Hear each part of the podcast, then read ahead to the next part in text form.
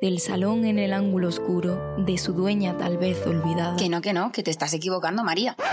Bueno, vamos a hacerlo mejor así. Bienvenidos y bienvenidas a la doble ventana. Buenos días, buenas tardes o buenas noches.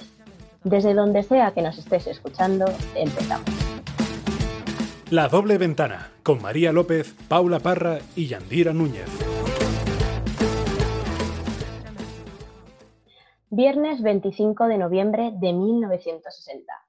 Las hermanas Minerva, María Teresa y Patria Mirabal fueron brutalmente asesinadas por ser mujeres y activistas políticas. Su único crimen fue haber luchado por sus derechos contra el dictador dominicano Rafael Leónidas Trujillo, quien ordenó el triple asesinato. Desde el 2000, cada 25 de noviembre se conmemora el Día Internacional de la Eliminación de la Violencia contra la Mujer, no solo para rememorar el violento asesinato de las hermanas, quienes fueron violadas, apaleadas y estranguladas hasta la muerte, sino también para denunciar la violencia que se ejerce sobre todas las mujeres del mundo y reclamar políticas en todos los países que erradiquen esta lacra que afecta a la sociedad. Por ello, hemos traído al micro de la doble ventana a Cristina Mateos Casado, doctora, doctora especializada en violencia de género por la Universidad Complutense de Madrid. Además, es profesora, trabajadora social y socióloga con especialidad en análisis político. Hola Cristina, ¿qué tal? Bienvenida a la doble ventana. Hola, buenos días, muchas gracias por la invitación y enhorabuena por, por el programa. Gracias a ti, nos alegra muchísimo de que estés aquí, porque este es un podcast no solo para unas risas, sino también para concienciar y visibilizar problemáticas de este tipo y de nuestra sociedad. Según un informe que publicó ONU Mujeres basado en datos de 13 países desde la pandemia, escuchadme, recoge que dos de cada tres mujeres padecieron alguna forma de violencia o conocían a alguna mujer que la sufría. Y lo peor de todo es que solo una de cada diez dijo que recurriría a la policía en busca de ayuda.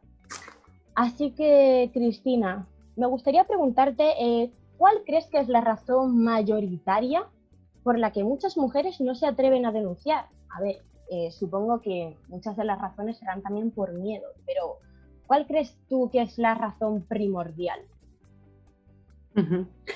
Bueno, pues eh, yo creo que, aunque los datos son alarmantes, yo creo que si supiéramos los datos realmente serían mucho más. Mm.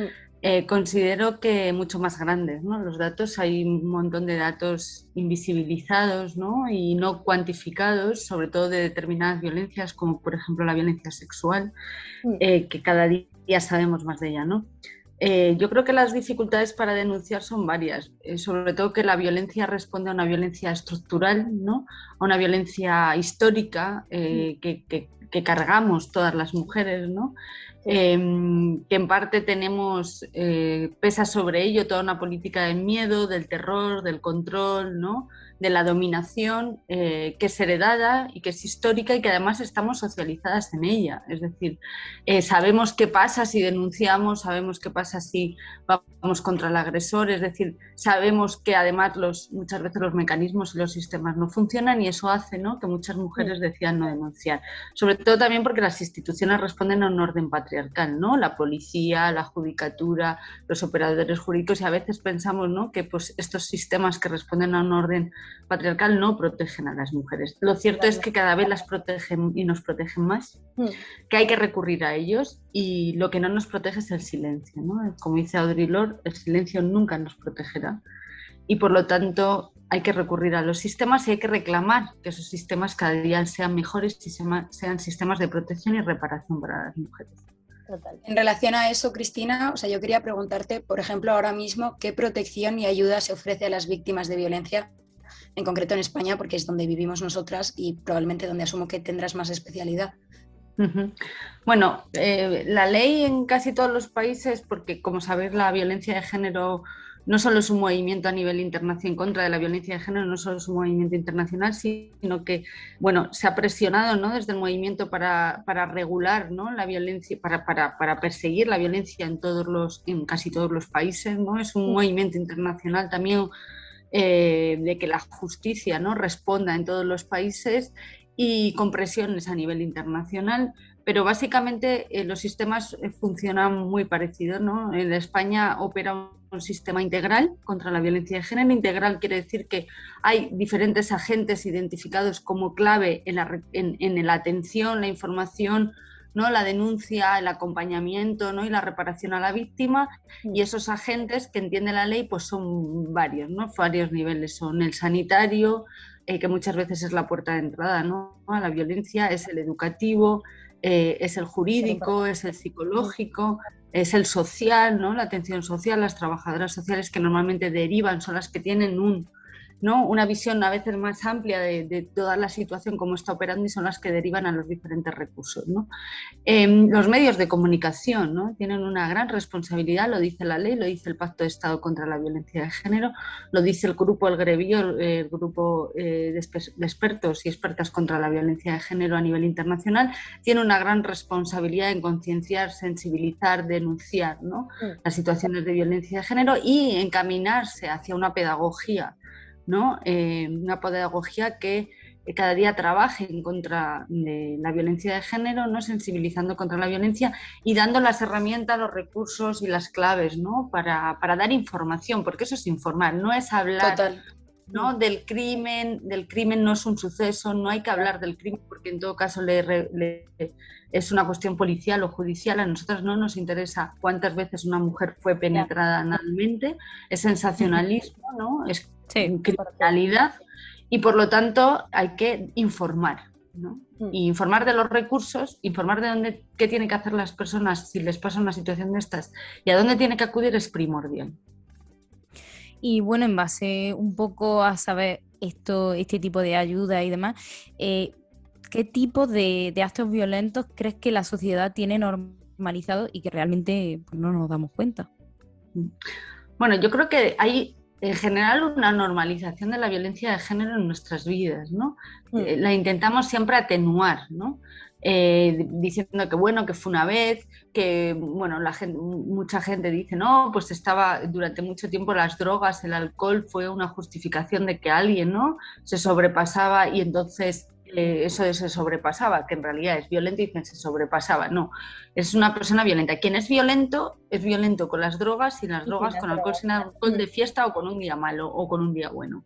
Eh, es una persona agresiva, es una persona violenta y que utiliza ¿no? la violencia para controlar, para manipular, ¿no? Eh, para hostigar y para violentar. Por lo tanto, creo que hay una normalización que tendemos con las palabras también a normalizar la violencia, a atenuar y luego que median dos cuestiones que no median en otro tipo de violencia. Normalmente la, violencia terrorista, eh, pues otros tipos de violencia, no, tú no conoces, no tienes una relación afectuosa, amistosa o lo conoces o te has liado con esa persona, es decir, no media una relación ¿no? afectiva, amorosa, de convivencia, de conocimiento, ¿vale? Sí que es verdad que en algunos, en algunos momentos de las violencias, algunas formas de violencia tampoco, ¿no? Eh, te pueden agredir por la calle y tú no puedes conocer a la, no tienes por qué conocer al agresor, pero en mucha de esa violencia sí opera la relación afectiva y eso es una dificultad, en el sentido de que se em, se, se, desencadena todo un imaginario, ¿no? Todo un imaginario de amor romántico en el que funcionan los afectos, el amor, la pena,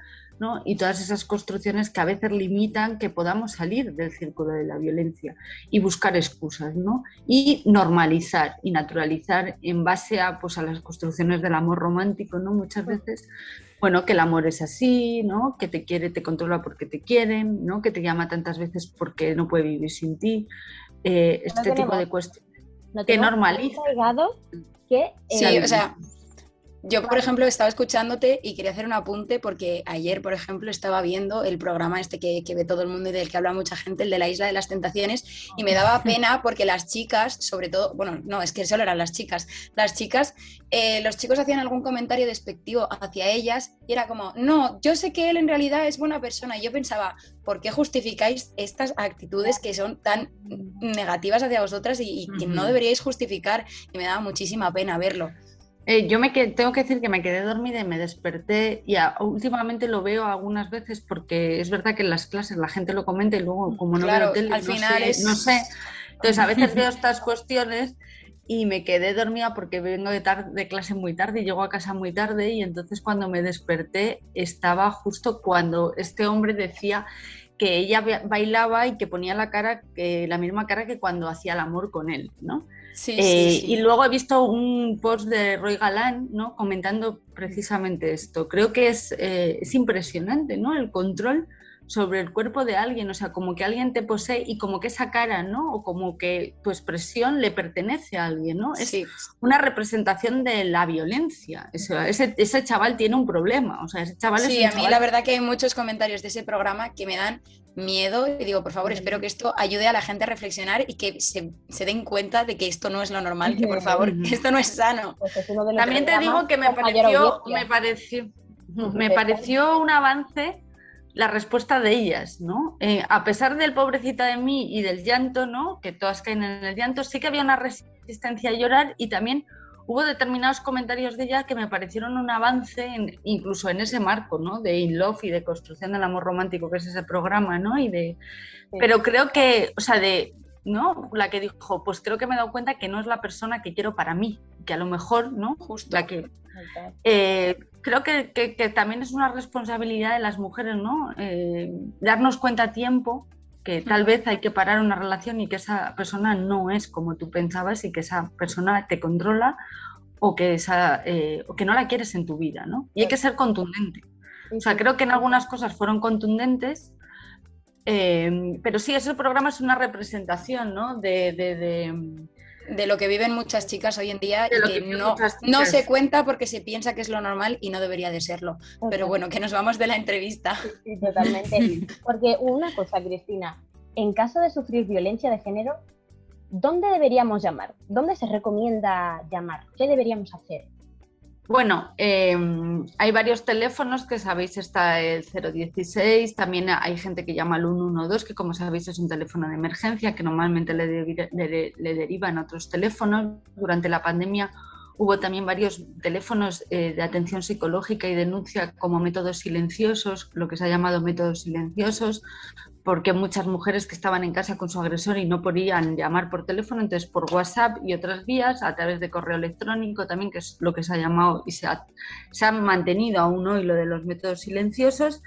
Y mm, hay varias puertas de entrada, ¿no? Depende de la violencia, se, recomienda que la violencia sexual eh, haya, hay que ir a los hospitales, ¿no? Donde se activan los protocolos de violencia sexual, porque la recogida de muestras eh, para un posterior análisis forense ¿no? y, un custodio de las pruebas si tú quieres denunciar, si hay que eh, ¿no? identificar al agresor es fundamental recoger pruebas, si hay por ejemplo sumisión química pues hay que realizar unas pruebas específicas que haya restos en sangre. Y luego cualquier otro tipo de violencia ¿no? que podemos sufrir, acoso, eh, violencia callejera, violencia de género en el ámbito de la pareja o en el ámbito de tu, de tu relación o de tu matrimonio o de una persona con la que te has liado pues depende, a lo mejor la puerta de entrada para muchas mujeres es llamar a esos teléfonos, hay muchas mujeres que optan directamente por ir a denunciar a la policía, mm.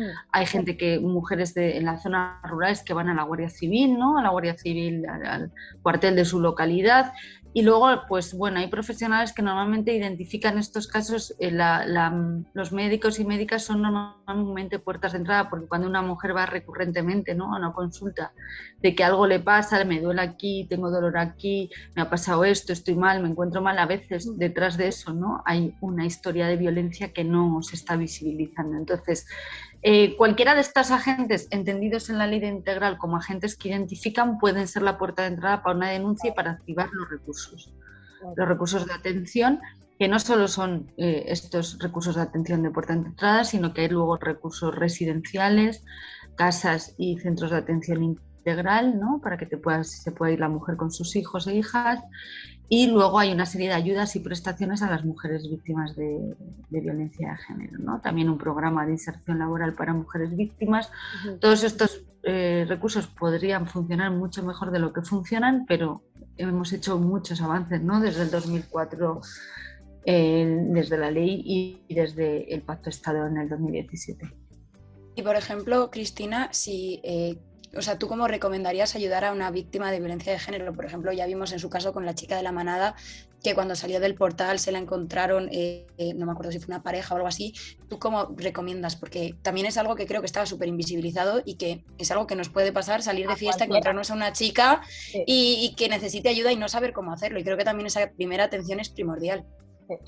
Bueno, hay que tener en cuenta, lo, daba lo impartido además ayer en clase, que estábamos dando violencia sexual, hay que tener en cuenta que cuando nos encontramos en una situación de violencia o de agresión en la calle, primero hay que preservar siempre nuestra seguridad, bueno, primero la seguridad de la víctima y nuestra seguridad. Hay que una evaluación rápida de la situación, porque puedes encontrar al agresor, ¿no? El agresor puede estar con un arma. Entonces, evaluar no solo la situación de la víctima, evaluar de manera rápida la situación de un agresor. Lo mismo que hacemos cuando nos encontramos un accidente de tráfico. Dices, pues hay una persona que ha salido lanzada, el coche está ardiendo. Es decir, hay cosas que hay que atender, ¿no? no de manera rápida. Hay que llamar al 112, ¿no? Eh, y luego llamar automáticamente eh, a un servicio policial de protección, al 112, a la policía, a la Guardia Civil, o sea, lo que antes tengamos eh, opción de llamar. El 112 es bueno porque es un servicio integral y nada más que tú haces una evaluación de lo que está pasando, mandan a la policía, a la Guardia Civil, o sea, a quien tengan que mandar a la ambulancia. Claro, es, es, un teléfono de emergencias, además integral, nacional, entonces, bueno, no hace falta saber mucho más.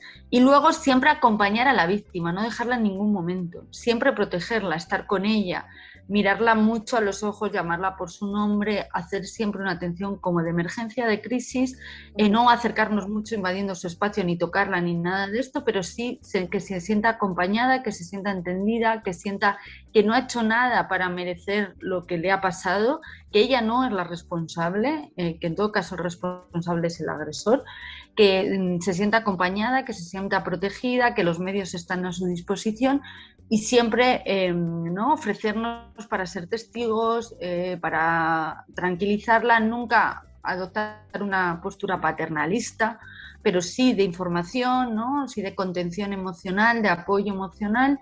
Eh, y siempre dándole ¿no? entidad a la víctima, llamándola por su nombre, eh, y bueno, dándole su lugar y su espacio y también su capacidad ¿no? de autonomía. Si la víctima, por ejemplo, eh, le puedes ofrecer, quieres llamar a alguien, quieres que llame a tu familia, a alguien, y la víctima no quiere. Eh, si no quiere a lo mejor llamar a la policía porque ya ha pasado la situación y no quiere llamar a la policía, o sea, eh, si nosotros tenemos que hacer la evaluación, podemos llamar a la policía, pero si hay un espacio en el que hablas con la víctima y la víctima no quiere, siempre hay que respetar la autonomía de la víctima, porque precisamente ahí empieza la reparación. Alguien que está anulándola como persona, su autonomía, y tú lo que tienes que hacer es precisamente darle a su, espacio. a su voz, a su voz, y a su autonomía. ¿no?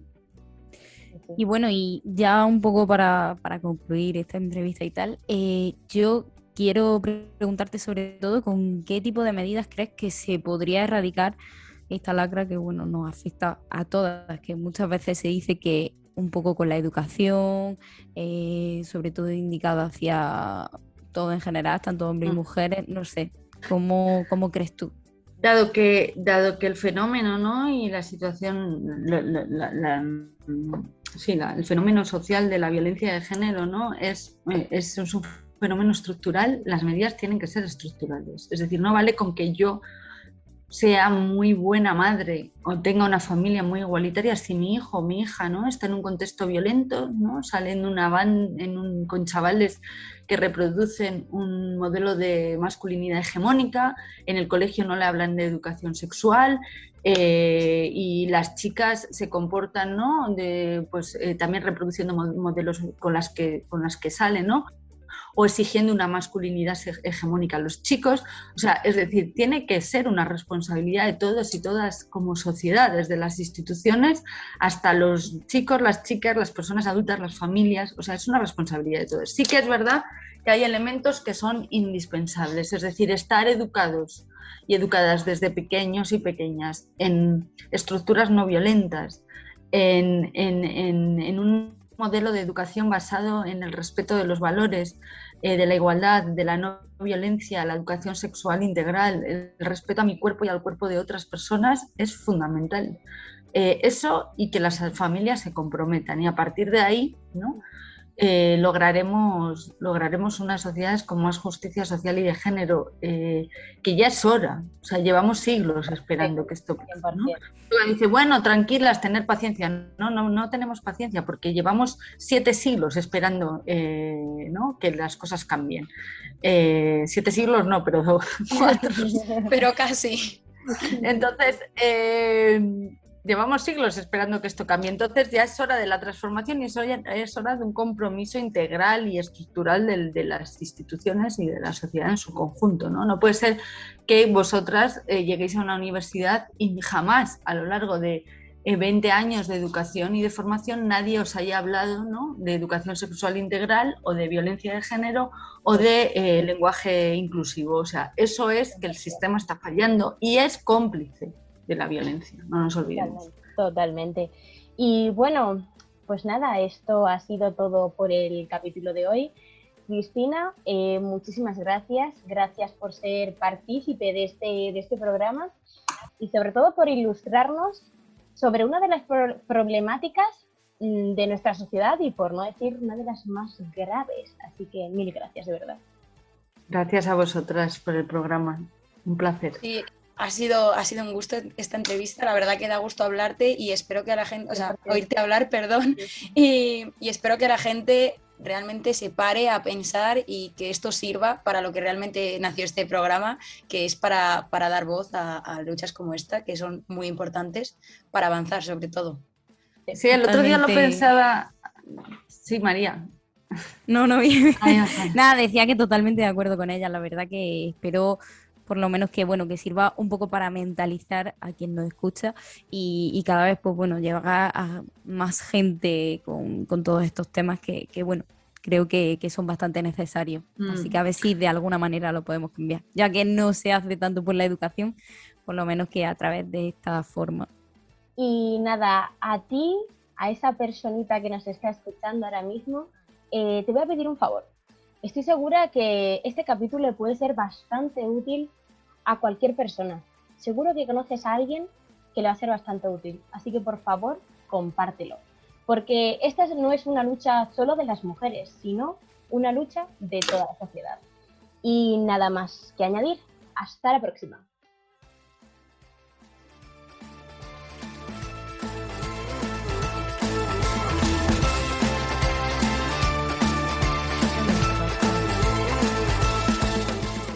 La doble ventana, todos los martes en iVoox y Spotify.